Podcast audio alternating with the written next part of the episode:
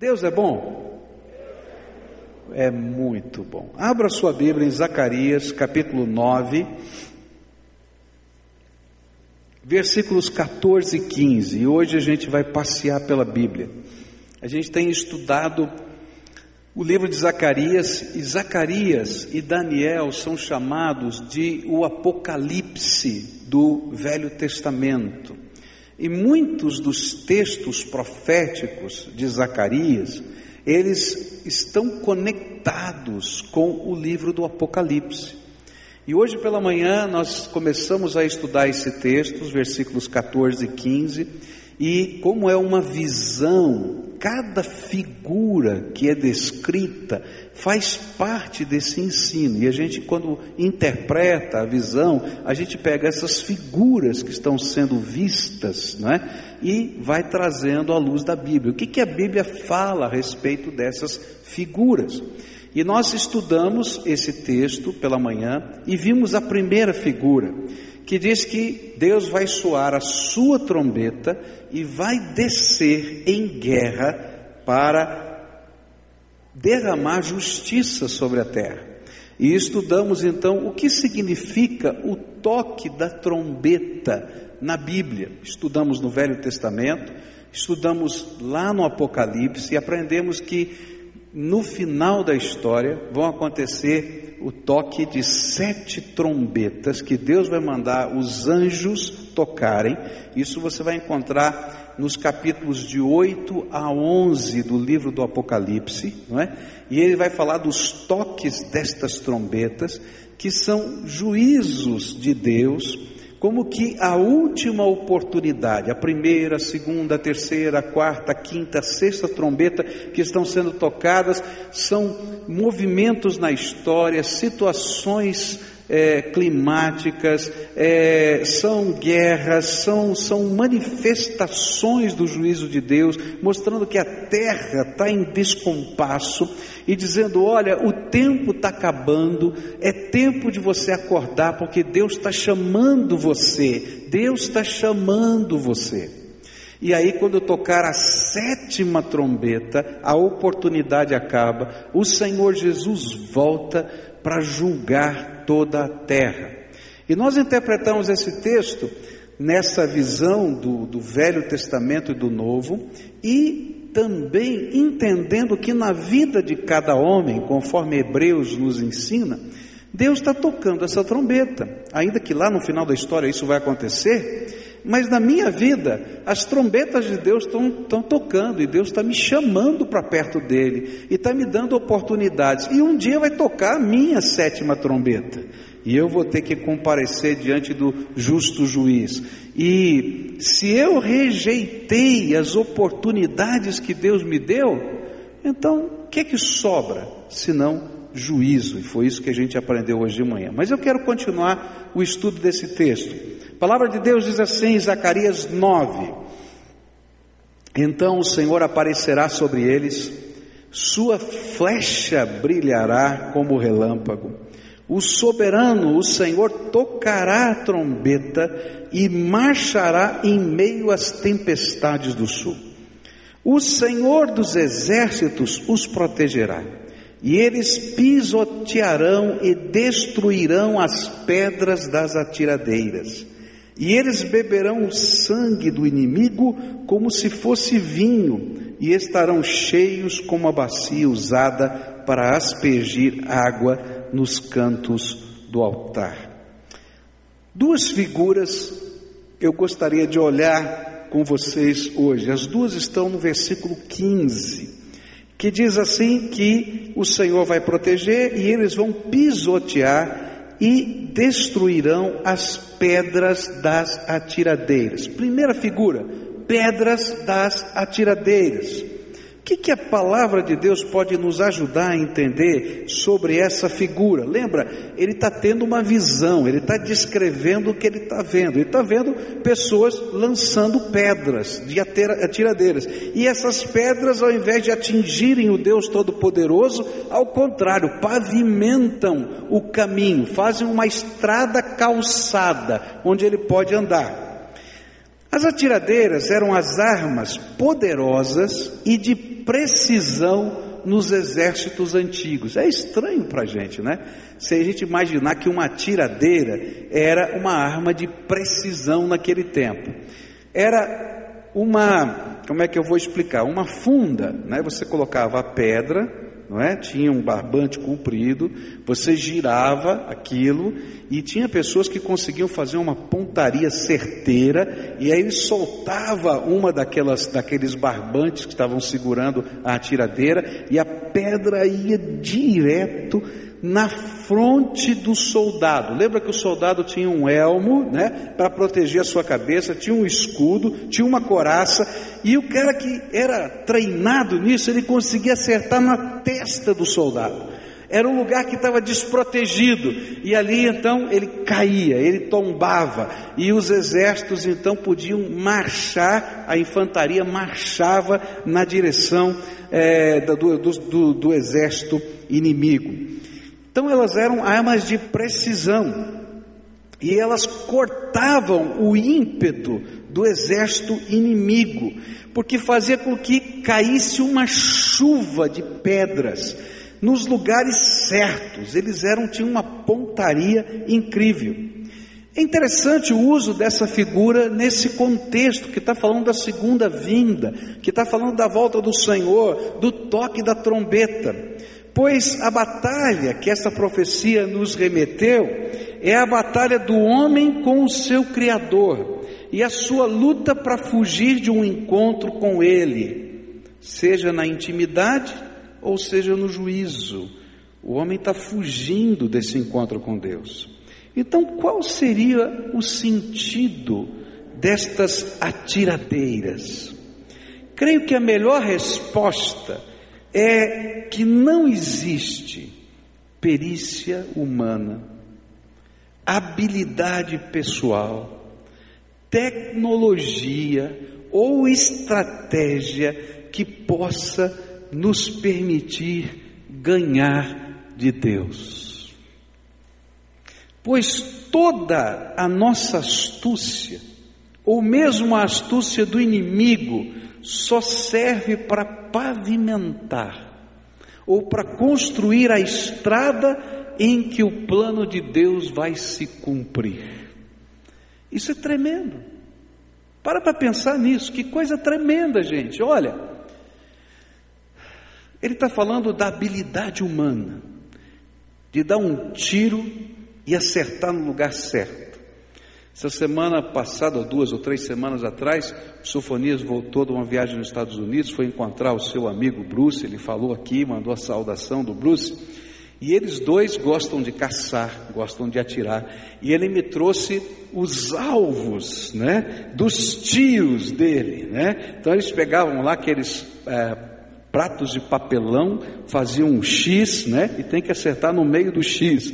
E aí os tiros dele acertando em volta do meio e no meio do X. A precisão.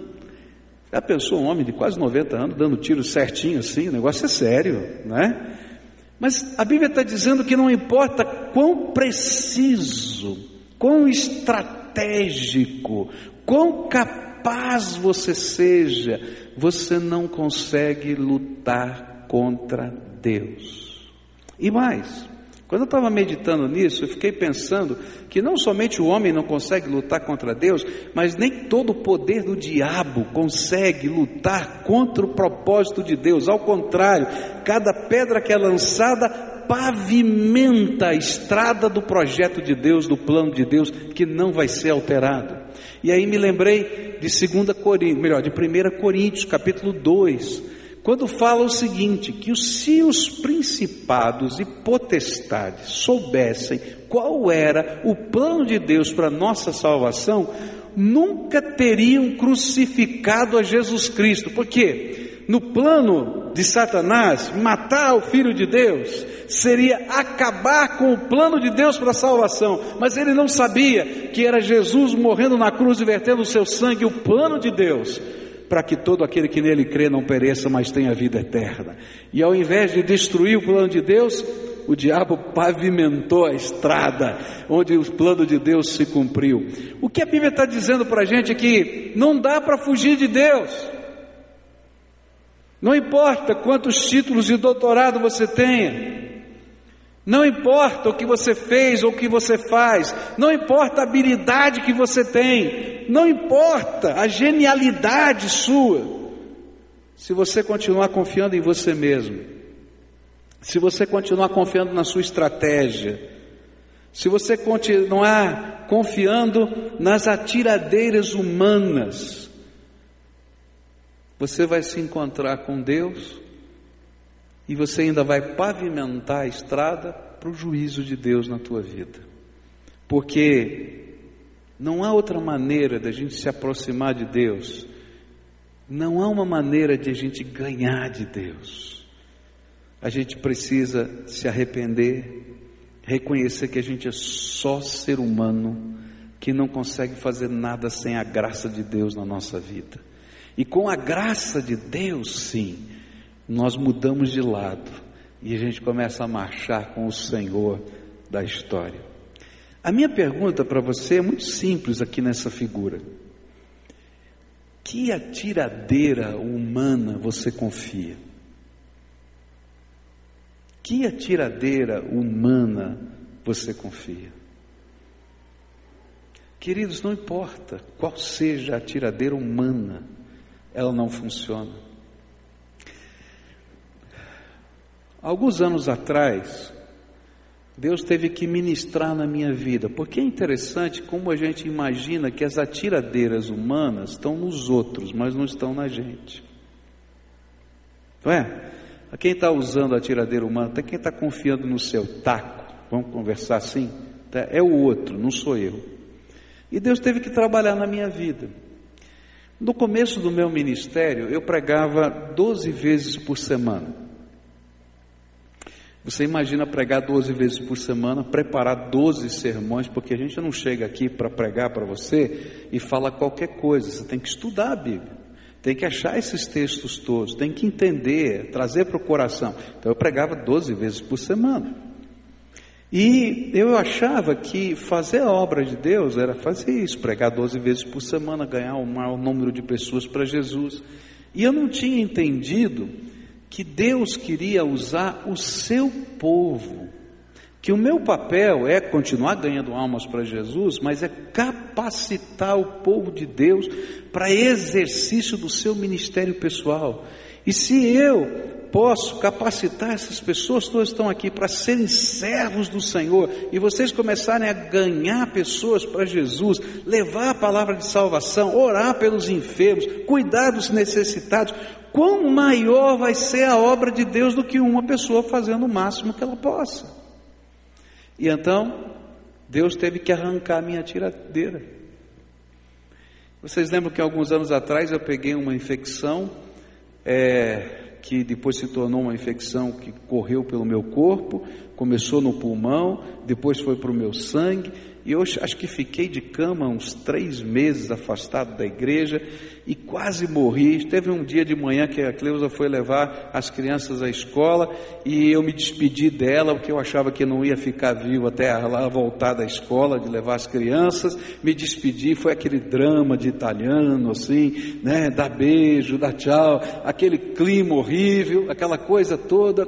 Mas naquele tempo Deus estava dizendo assim: para de confiar no seu taco. Você não é nada. A obra que eu tenho para fazer é muito maior. Eu posso usar a tua vida, mas não quero destruir a tua vida. Eu quero que você ensine pessoas a se conectarem intensamente comigo, amarem e servirem ao próximo e fazerem Jesus conhecido em todos os povos no poder do Espírito Santo. Faz isso, meu filho. E aí eu tive que jogar fora a minha tiradeira e perdeu o controle. Eu não sei quantos ministérios existem hoje, mais de 300, porque a gente perde o controle, Deus está no controle. Eu não sei quantas trezentas e tantas células funcionando, porque a gente perde o controle. Eu não sei quantas pessoas que vocês estão evangelizando todos os dias, discipulando todos os dias. A última vez que a gente fez a lista tinha 4 mil pessoas na lista de discipulado. Por quê? Porque a gente joga fora as pedras das atiradeiras. Que atiradeira você está confiando, meu filho? E às vezes a gente olha lá só para fora, olha para dentro da tua vida, para de confiar nas tuas atiradeiras, na tua habilidade. É na graça e no poder de Jesus Cristo que as coisas acontecem na nossa vida. E se a gente ficar jogando as pedrinhas, a gente só pavimenta a estrada do juízo de Deus na nossa vida, porque Deus vai dizer: filho, você está sendo desobediente. Segunda figura que está aqui, que eu quero trabalhar um pouco mais nela, é uma figura horrível. É ruim de ler esse negócio. Olha só o que está escrito aqui. Eles beberão o sangue do inimigo como se fosse vinho, e estarão cheios como uma bacia usada para aspergir água nos cantos do altar. Que figura horrível. Para para pensar, tá? Tá morrendo gente, é uma cena, ele está vendo isso, uma cena, gente morrendo, sangue escorrendo e os caras bebendo o sangue do inimigo. Que coisa nojenta, fala a verdade, né? Me faz lembrar da história de uma mãe que estava orando por uma criança, né? Criancinha pequenininha, a hora de dormir, ela está deitada na cama e a mamãe põe a mão na cabeça é, da criança, daí começa a orar: Senhor Jesus, abençoa a minha filha, cobre com teu sangue, Senhor, essa minha filha e tal. E a menina começou a chorar. E começou a chorar. Ele disse: O que, que foi, filha, que você está chorando? Mamãe, pede para ele me cobrir com um cobertor de florzinha, mas não com o sangue dele. Que coisa horrível, né? Ela não conseguia entender. Gente, é horrível esse cenário, mas de propósito é horrível. Deus tem uma palavra para ensinar para a gente, uma figura que percorre o Velho Testamento e o Novo Testamento. E essa figura são chamadas as vinhas da ira do Senhor. Você vai encontrar essa, essa expressão das vinhas da ira do Senhor, esse beber o sangue dos inimigos, o vinho que é feito com o sangue dos inimigos. Esse ela percorre o Velho e o Novo Testamento. E é uma figura apocalíptica da ira do Senhor, onde o juízo de Deus é comparado com uma colheita onde as uvas são lançadas no tanque, em que são pisadas, produzindo o vinho que é comparado ao sangue de uma terrível matança dos inimigos de Deus. E essa figura aparece em vários lugares da Bíblia, mas o melhor lugar para a gente entender essa figura profética do final dos tempos, chamado a vinha da ira do Senhor, é Apocalipse 14. Se você abrir a Bíblia em Apocalipse 14, a partir do verso 6, essa figura apocalíptica é descrita para nós. Olha só o que diz a Bíblia. Então, vi outro anjo voando muito alto, com uma mensagem eterna do Evangelho para anunciar aos povos da terra, a todas as raças, tribos, línguas e nações. E ele disse com voz forte: Temam a Deus e louvem a sua glória, pois já chegou a hora de Deus julgar a humanidade. Adorem aquele que fez o céu, a terra, o mar e as fontes das águas. Um segundo anjo seguiu o primeiro, dizendo: Caiu, caiu a grande Babilônia ela embriagou todos os povos, dando-lhes o seu vinho, o vinho forte da sua terrível imoralidade. Um terceiro anjo seguiu o segundo, dizendo com, forte, com voz forte: Aqueles que adorarem o monstro e a sua imagem e receberem o sinal na testa ou na mão, beberão o vinho de Deus, o vinho da sua ira, que ele derramou puro na taça do seu furor. E eles serão atormentados no fogo e no enxofre diante dos santos anjos e do cordeiro. E a fumaça do fogo que os atormenta sobe para todos sempre, e ali não há alívio, nem de dia, nem de noite, para os que adoram o monstro e a sua imagem, e nem para qualquer um que tem o sinal do nome dele E então olhei e vi uma nuvem branca, qual, na qual estava sentado alguém que parecia um ser humano, com uma coroa de ouro na cabeça e uma foice afiada na mão. Outro anjo saiu do templo e gritou bem forte para aquele que estava sentado na nuvem: Use a sua foice e faça a colheita, porque já chegou a hora de colher. A terra está pronta para a colheita. E depois o que estava sentado na nuvem passou a foice sobre a terra e fez a colheita. E aí o outro anjo saiu do templo que estava que está no céu, e ele também tinha uma foice afiada. E depois outro anjo, que era o encarregado do fogo, saiu de perto do altar, com voz forte ele gritou para o anjo que tinha a foice afiada: Use a foice, corte os cachos de uvas da videira da terra, pois as uvas estão maduras.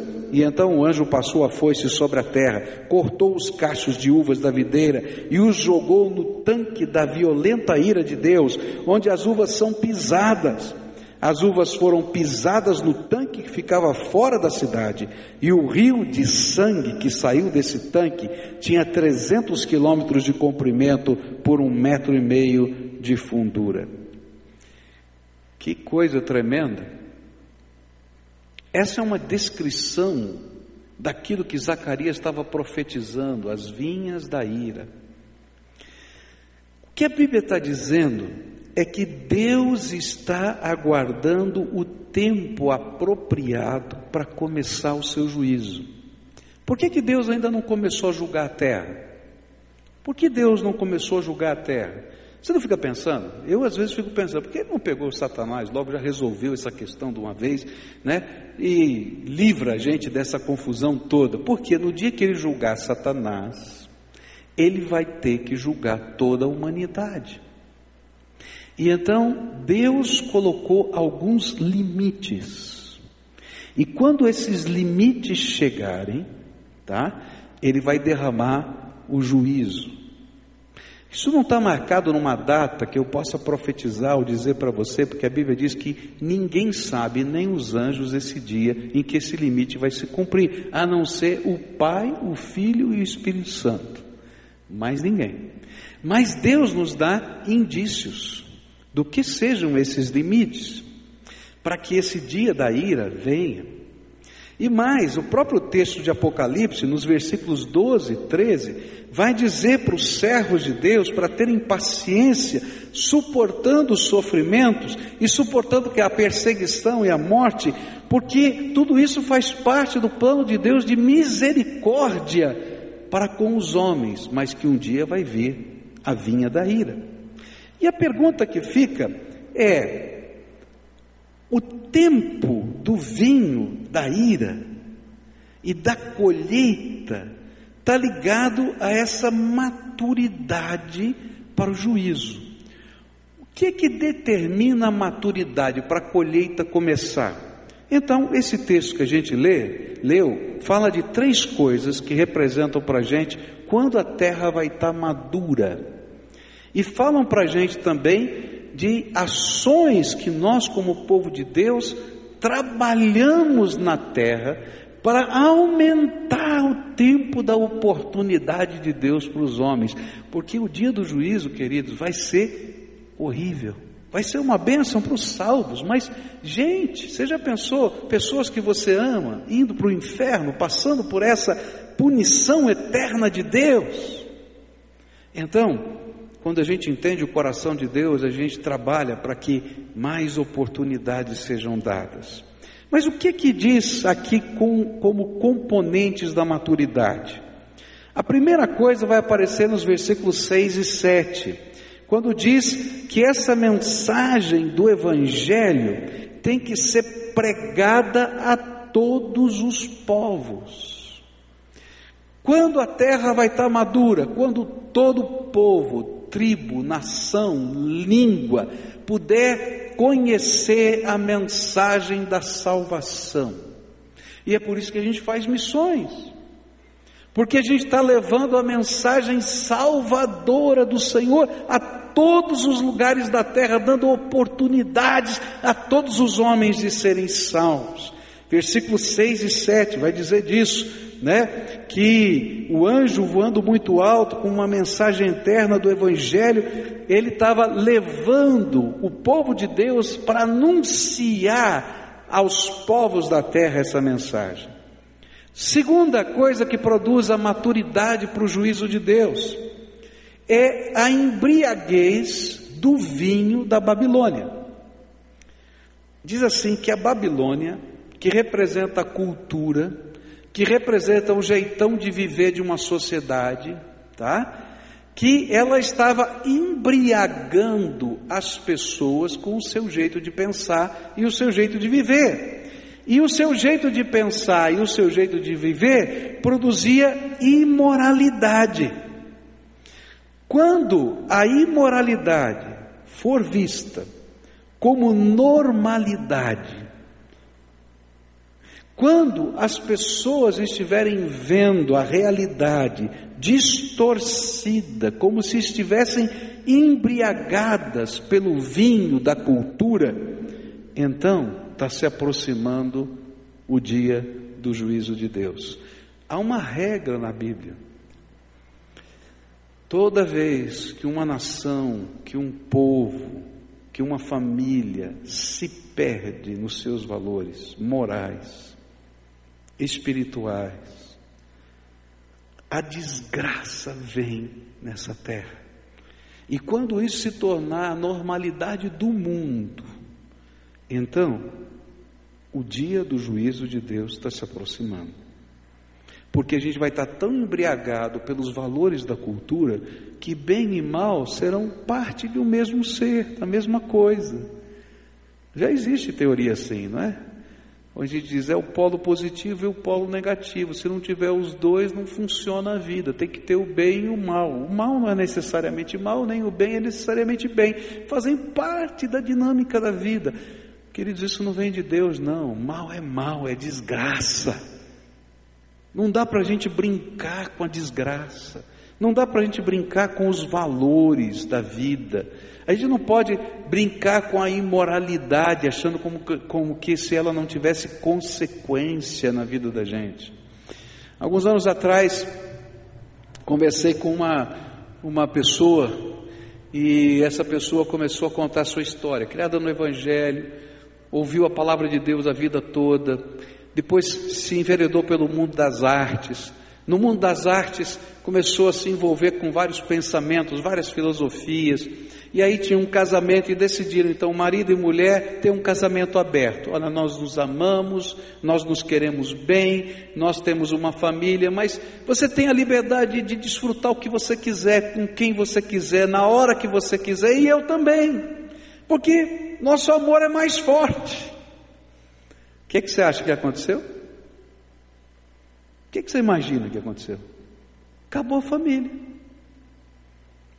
Sofrimento, desgraça, dor, choro, lágrima, tristeza. Porque, queridos, imoralidade é imoralidade, é desgraça, não funciona. E o pior é que embriaga. E às vezes a cultura ela está sendo a força expressa aqui nessa figura da Babilônia, não é? Que vai nos embriagando. E a gente olha a realidade com como se estivesse vendo dupla visão, como o bêbado vê dupla visão e percebe a realidade distorcida. Não, ser corrupto não é problema, porque o único jeito da gente fazer as coisas funcionarem nessa terra é com corrupção, não tem jeito. Não é assim, não, queridos. Porque esse é o jeito de embriagar, que faz com que a maturidade do juízo de Deus venha sobre a nossa vida.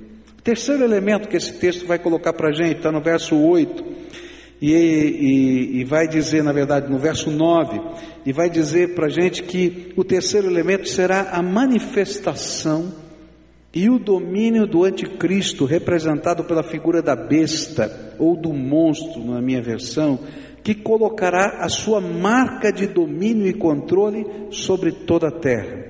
A Bíblia diz assim: um terceiro anjo seguiu, O segundo, dizendo com voz forte: Aqueles que adorarem o monstro e a sua imagem e receberem o sinal na testa ou na mão. Está dizendo que antes do vinho da ira vão acontecer essas coisas. Para a gente entender melhor, 2 Tessalonicenses 2 vai explicar isso para a gente. Diz assim: Não deixem que ninguém os engane com nada disso Pois antes desse dia terá de acontecer a revolta contra Deus, e terá de aparecer o perverso, que está condenado a ir para o inferno. Ele será contra tudo que as pessoas adoram e contra tudo que elas acham que é divino.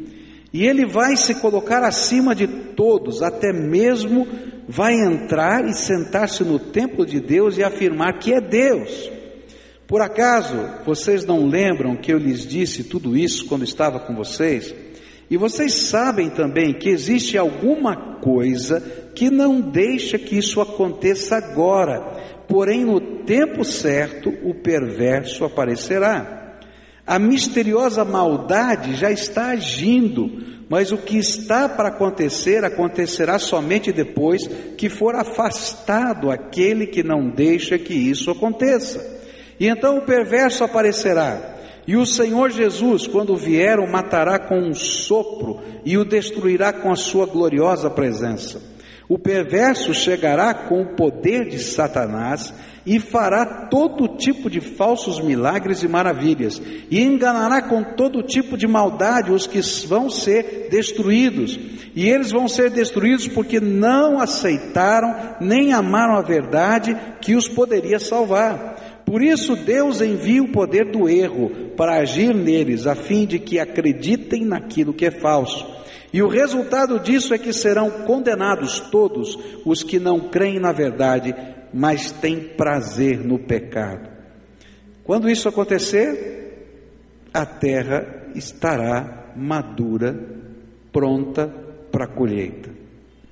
E o texto então nos afirma que a figura do lagar desse tanque que se refere ao inferno ou à condenação eterna de Deus. Deixa eu tentar explicar para você.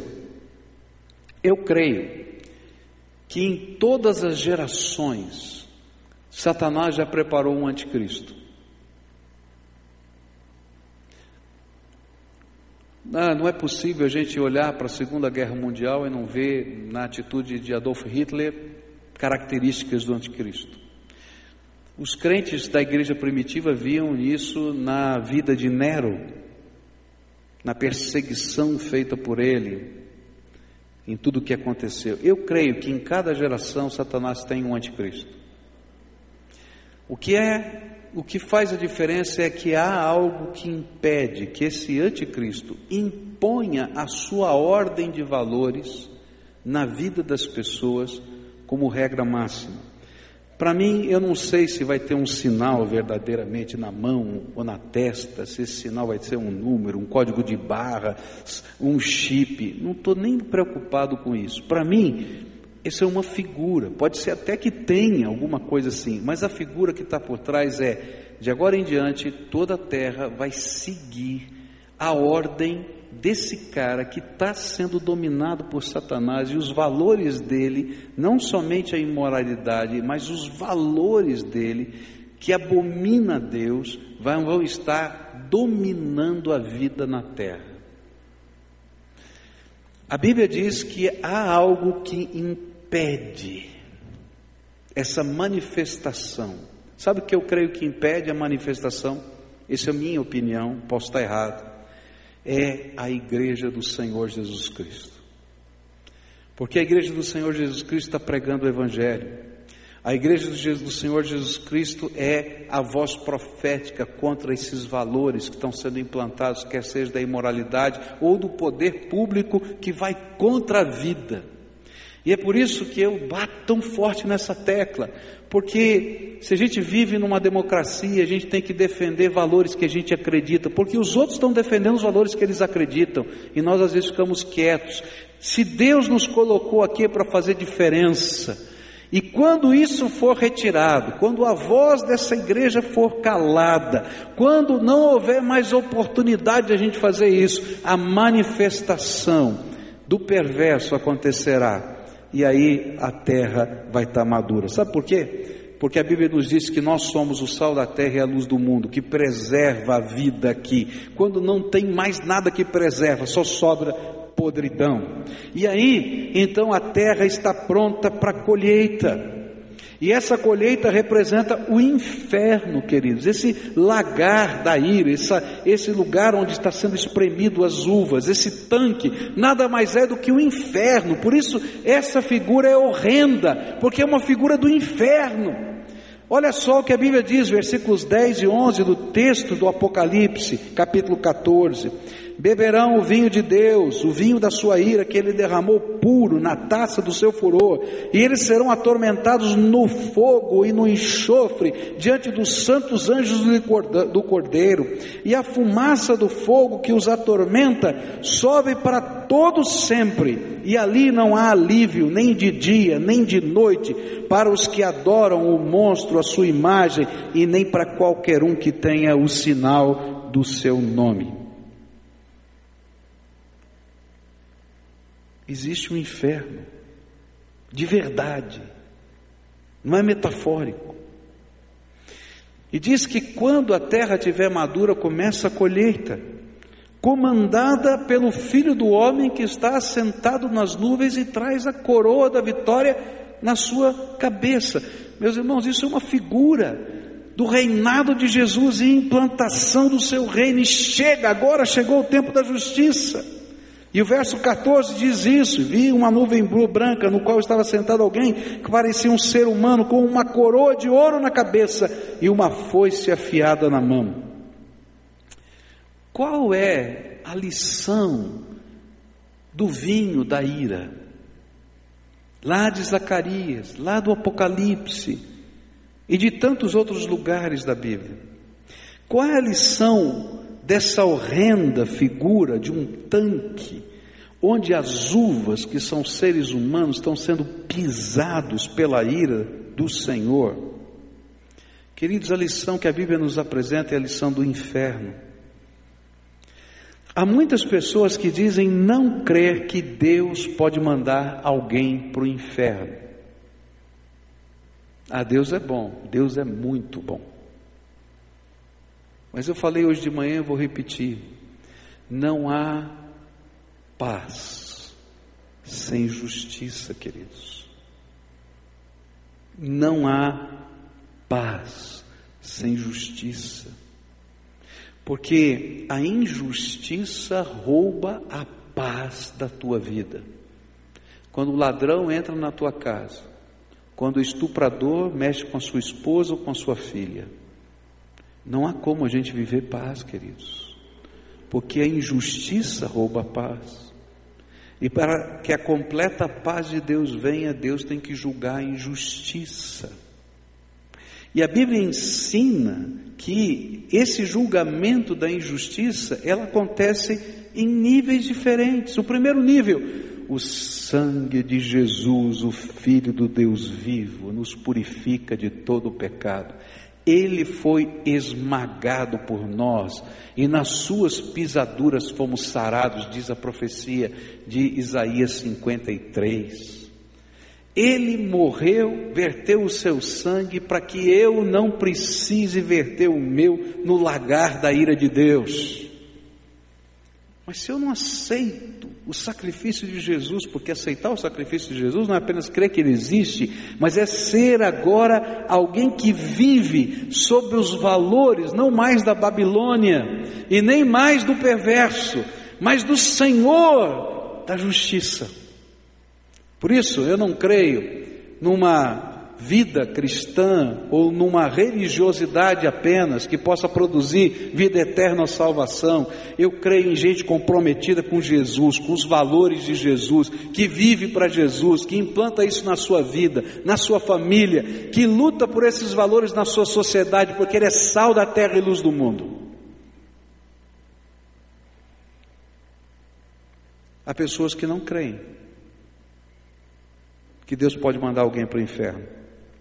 Mas a Bíblia usa figuras horrendas como esta, deste sangue, como vinho, as bacias que estão ali, para nos ensinar a viver o temor do Senhor.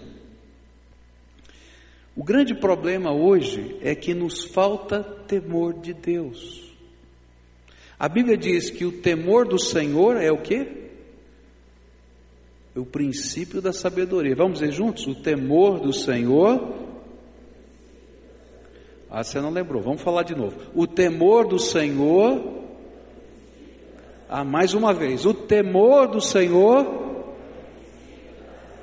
Fala para quem está perto de você, ó, o temor do Senhor fala.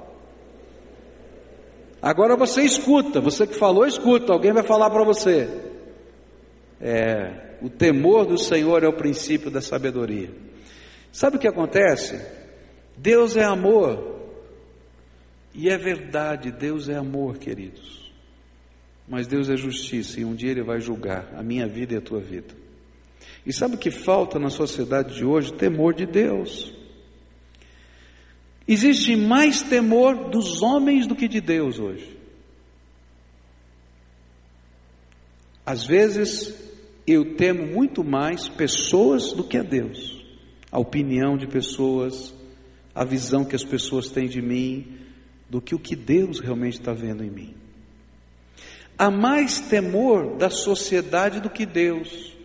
O que o meu grupo social, a minha turma pensa de mim, às vezes vale mais do que o que Deus pensa de mim. E tem muito pai levando seus filhos para festas horríveis, onde eles vão ser iniciados em todo tipo de porcaria, porque você tem medo de bater de frente contra a Babilônia desse tempo. Vai lá, entrega na mão do diabo, senta no colo dele, depois vai buscar às quatro da manhã para ver o que aconteceu. Toma vergonha, homem. Toma vergonha, mulher. Você tem que temer mais a Deus do que a sociedade.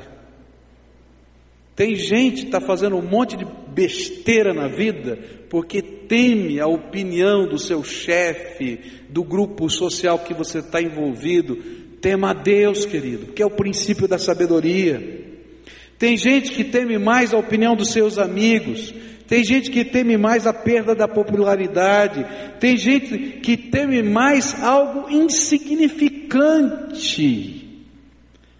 Ah, eu não vou poder usar isso, fazer aquilo. Ah, larga a mão, rapaz, olha para o teu Deus. A gente está falando de coisa eterna.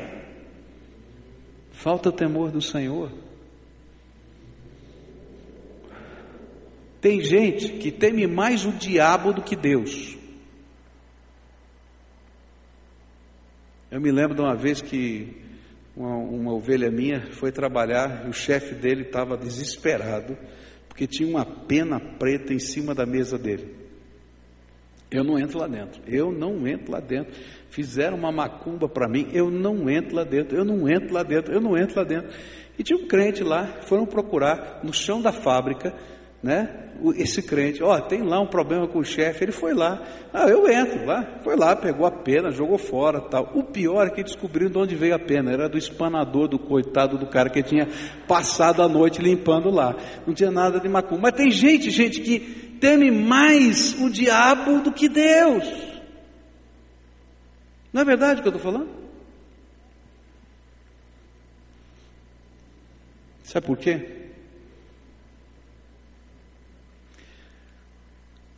Porque não entendem que um dia esse Deus que é amor, que é misericórdia, mas que também é justiça, vai mandar você ou para o céu ou para o inferno. E isso não tem volta, é por toda a eternidade. Jesus fala sobre o inferno, o Velho Testamento fala sobre o lagar da ira, o Novo Testamento fala sobre isso, fala sobre o inferno. A ceifa está próxima, querido. Não tem jeito. E a única maneira, presta atenção, a única maneira da gente estar tá preparado para esse dia do juízo de Deus não são as atiradeiras da gente, é a gente ouvir a voz do Espírito que está falando para a gente: olha, o tempo está acabando, o tempo está acabando, o tempo está acabando. Aproveita a oportunidade que eu estou te dando. Quantas vezes Deus já bateu na porta do teu coração? Quantas vezes Ele já cercou a tua vida de amor, misericórdia, graça? Quantas vezes Ele já respondeu às suas orações? Quantas vezes Ele mexeu na estrutura do cenário da tua vida para você acordar? Quantas vezes as trombetas de Deus tocaram? Quantas vezes você tentou usar as atiradeiras e viu que não funcionava, só para Deus dizer para você, filho, não tem jeito, a tua luta comigo não funciona, está na hora de se render. Mas tem gente que vai passar a vida inteira lutando com Deus e achando que vai dar um jeitinho, e não tem jeitinho, queridos. Porque onde há justiça, não há jeitinho. E naquele dia em que a gente se deparar com o Senhor, só tem uma maneira da gente passar por esse juízo, porque a nossa conta corrente está sempre negativa, não tem jeito, porque eu e você somos pecadores.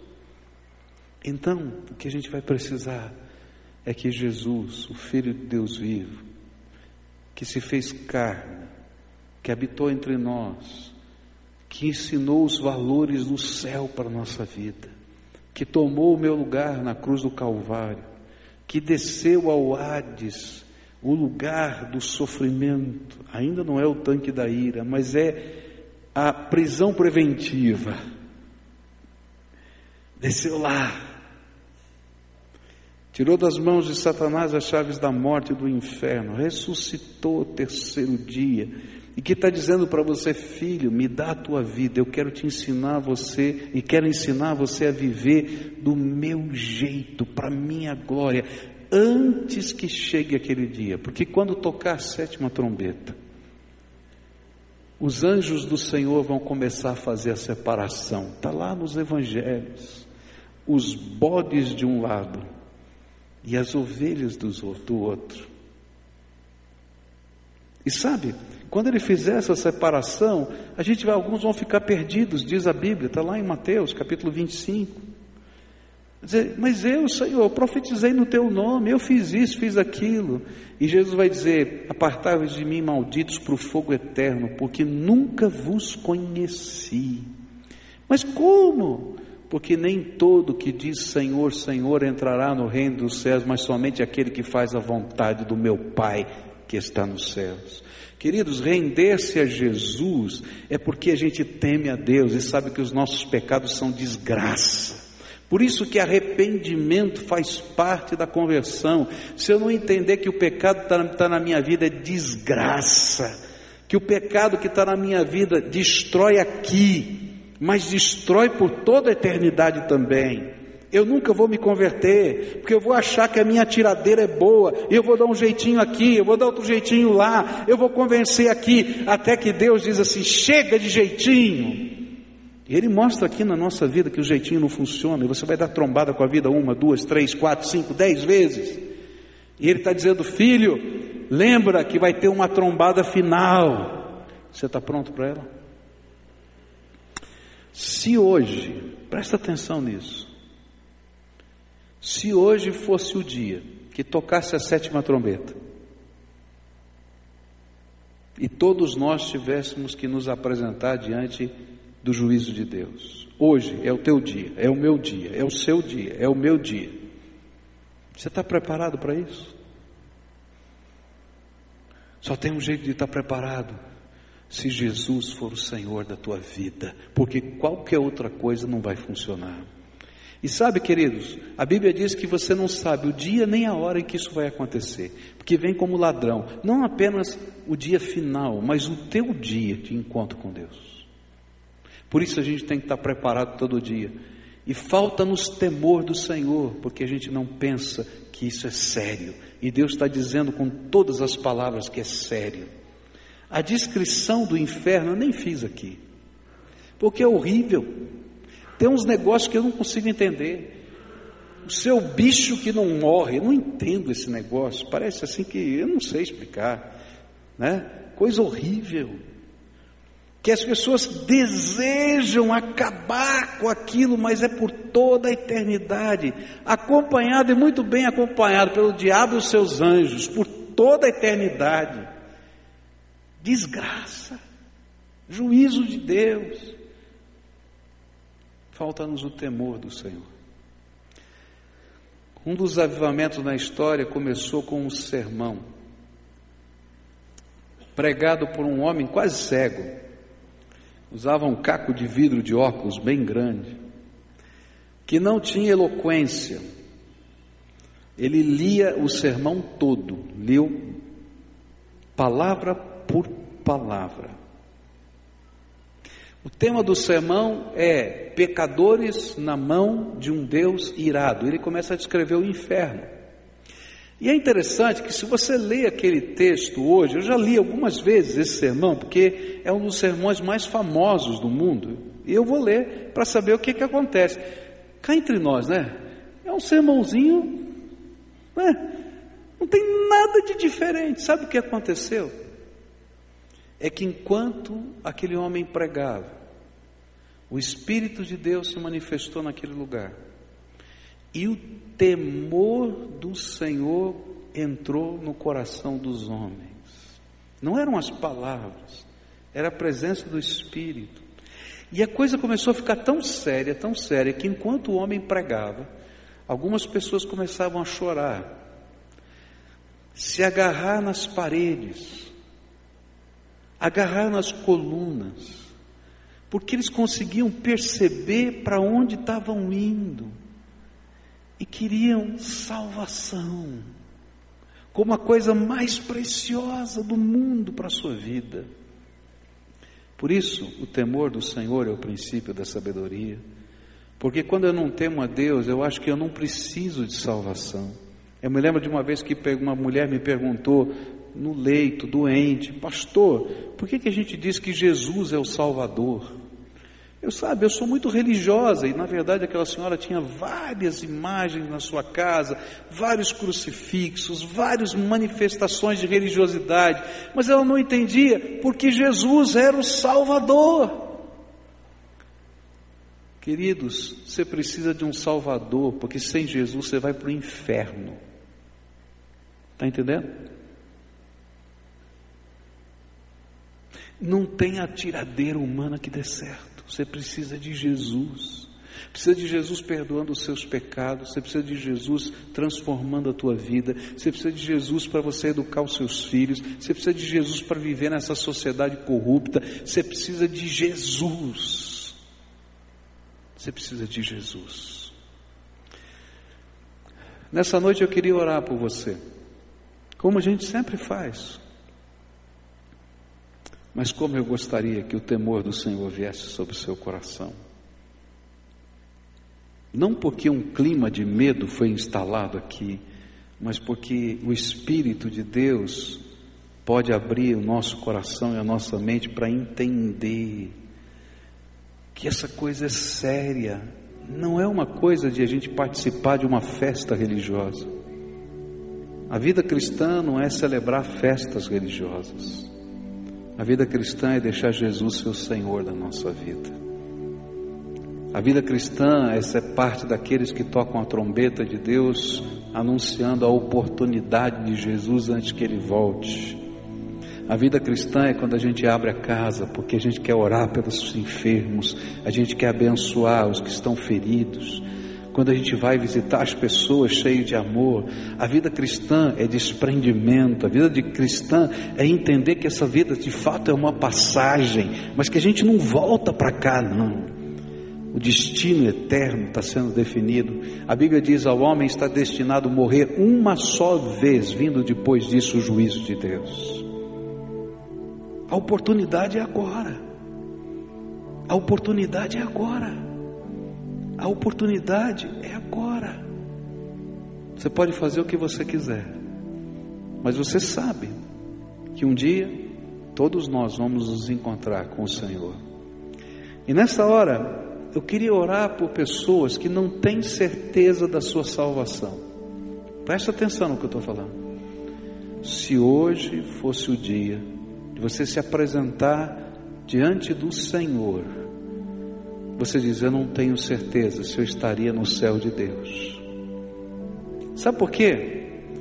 Porque quando Jesus é o Senhor da nossa vida, o Espírito de Deus testifica ao nosso espírito que nós fomos selados, que nós fomos marcados com a bênção da promessa de Deus.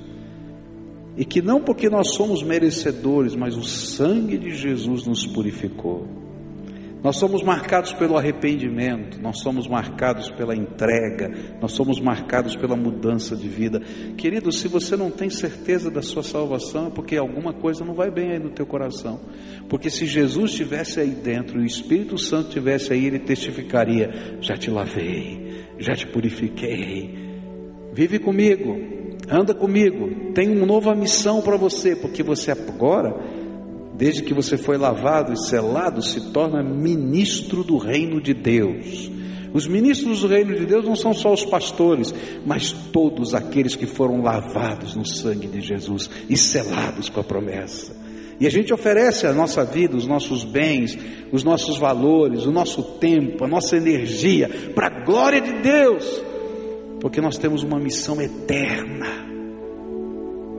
Eu quero orar com aqueles que não têm certeza de salvação. E quando eu orar por isso, eu vou convidar você a fazer uma entrega muito séria. De hoje em diante, se você quer ter certeza da sua salvação, você não vai ser mais dono do seu nariz. Jesus vai ser o dono da sua vida. Ninguém na terra, nenhuma igreja, nenhum pastor, nenhum líder religioso pode ser dono da tua vida.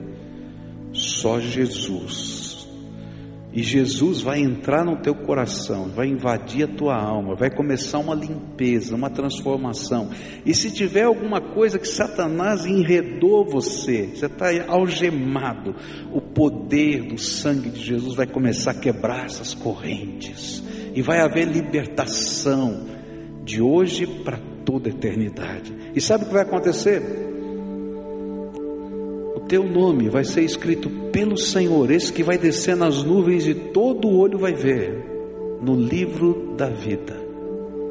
Apocalipse 20 diz que no julgamento vão se abrir os livros, e nesses livros a gente vai ver o que aconteceu e cada um vai receber a punição conforme as suas obras. Mas Deus, depois de olhar esses livros, Ele vai dar uma olhadinha no lado no livro da vida. E vai ver o nome de alguém que está escrito lá. Esse livro aqui diz que você merece o inferno. Mas esse livro aqui diz que Jesus morreu por você e o sangue dele foi remidor, tirou você do inferno, no reino das trevas e colocou no reino da luz do amor de Jesus. E de hoje em diante você vai ser soldado de Cristo, servidor do Senhor, ministro do reino de Deus nessa terra. Os seus valores vão ter que mudar, sua vida vai ter que mudar, porque Jesus vai ser o Senhor. Eu sei que não vai ser muita gente, mas aqueles que Deus preparou hoje como o dia da salvação, Deus vai fazer isso aqui. Então, se você é uma dessas pessoas, aqui o Espírito Santo está falando, eu vou convidar daqui a pouquinho você para ficar de pé no teu lugar, porque eu quero orar por você. Geralmente eu chamo aqui na frente, mas não dá para chamar aqui na frente. Não tem segurança para isso. Então você vai ficar em pé no seu lugar. E eu vou dizer o que sempre digo: por que, que eu peço para você ficar em pé nesse lugar? Não é porque esse lugar é poderoso, santo, porque a mão do pastor é santa, poderosa, porque tem um milagre que vai sair da minha mão. Não, não é não. É para que você saiba se você se rendeu ou não. Porque a primeira tentação que você vai sofrer é dizer: Senhor, tá bom, é isso que eu quero, mas vou fazer do meu jeito. Então você não entendeu nada. Não é mais do teu jeito, é do jeito de Jesus. E se você não estiver disposto a fazer do jeito de Jesus dentro de um templo, de uma igreja, querido, você não vai fazer em nenhum lugar. Então, se hoje o Espírito Santo de Deus está falando com você, e você quer salvação, você quer que o Espírito de Deus te perdoe, te lave dos seus pecados, Você quer que Ele cele a tua vida. Você quer que Ele comece uma nova vida nesta vida. Para você poder viver a vida eterna com o Senhor. Então eu queria convidar você para ficar de pé. E eu quero orar por você agora. Há alguém aqui o Espírito Santo está falando? Começa a ficar de pé aí no seu lugar agora, em nome de Jesus. Começa a ficar de pé lá em cima, ali, aqui embaixo, onde você estiver. Olha, eu entendi, Senhor. O Senhor falou comigo. O negócio é sério. Eu estou colocando a minha vida nas tuas mãos, do teu jeito, para a tua glória, do teu reino. Prepara a minha vida. Eu quero ter essa certeza que só o teu Espírito dá. Eu me arrependo dos meus pecados. Você está entendendo? Então agora quero orar por você. Primeira oração você vai fazer, você vai dizer: Jesus, diga assim: Senhor Jesus, eu confesso que eu sou pecador, que os meus pecados me separam do Senhor. E eu quero te pedir que o sangue de Jesus, o teu filho, Deus bendito, me purifique dos meus pecados. Quero te pedir mais, que o Senhor derrame do teu espírito sobre o meu coração para me ensinar a viver segundo os valores do Senhor. E de hoje em diante eu quero ser teu servo, tua serva. Pode usar a minha vida, pode usar o que for, porque eu quero viver para a glória do Senhor. Senhor, que o meu nome seja escrito hoje no livro da vida, e que o teu espírito testifique ao meu espírito que o meu nome está escrito lá, me dando alegria e certeza da salvação. Agora quero orar por você. Senhor Jesus, abre as janelas dos céus agora sobre esse teu povo. Abre as janelas dos céus agora, abre. Começa a derramar a tua graça.